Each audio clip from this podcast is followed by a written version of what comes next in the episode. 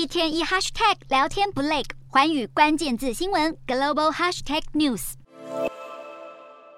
美中竞争日益剧烈，延伸到世界各地。现在东南亚也成为美中角力下的关键争夺地。美国总统拜登和中国国务院总理李克强也都亲自出席十日到十三日在柬埔寨首都金边举行的东南亚国协首脑峰会。美方官员透露，拜登总统将在十二到十三日出席由东协主导的东亚峰会等会议，向各国领袖重申台海与南海区域和平稳定的重要性，以及美国维护这些地区秩序的承诺。除了区域安全之外，全球供应链运作以及气候变迁等议题，也预料是美国在峰会中的关注焦点。另一方面，身为柬埔寨最大贸易伙伴国的中国，早在峰会开幕的两天前，就派遣国务院总理李克强到访金边，对柬埔寨展开正式访问。在为期三天多的东协峰会期间，李克强也同样出席多场系列会议，借此推动“一带一路”倡议，并拉拢东南亚国家与中国进行更多经贸合作。美中两国针对峰会的重点议题存在许多分歧。在南海争议方面，中国势必剑指美国，继续抗议华府干涉。不过，随着美国与盟友围堵中国的力量越来越大，中国这次可能会稍微收敛咄咄逼人的外交姿态。但对于东南亚最严重的区域问题——缅甸军政危机，美国与中国可能都不会过度介入，借以展现两国政政府还是相当尊重东协的独立自主性。随着东南亚国家经济与战略地位提升，美中政府频频向东协示好，企图扩大区域。影响力制衡彼此的意味也越来越浓厚。而对东南亚来说，两强竞争虽然带来了更多机会，但也让各国被迫选边站。